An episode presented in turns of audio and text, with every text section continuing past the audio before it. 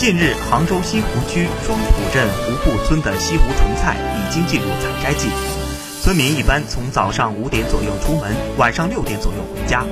天天十多个小时趴在一条小船上不停采收，可谓一片一叶皆辛苦。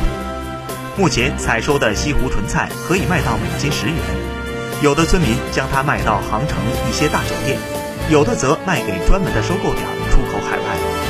据介绍，新鲜西湖纯菜味道清香，不含胶质，含丰富的蛋白质、维生素 C 等。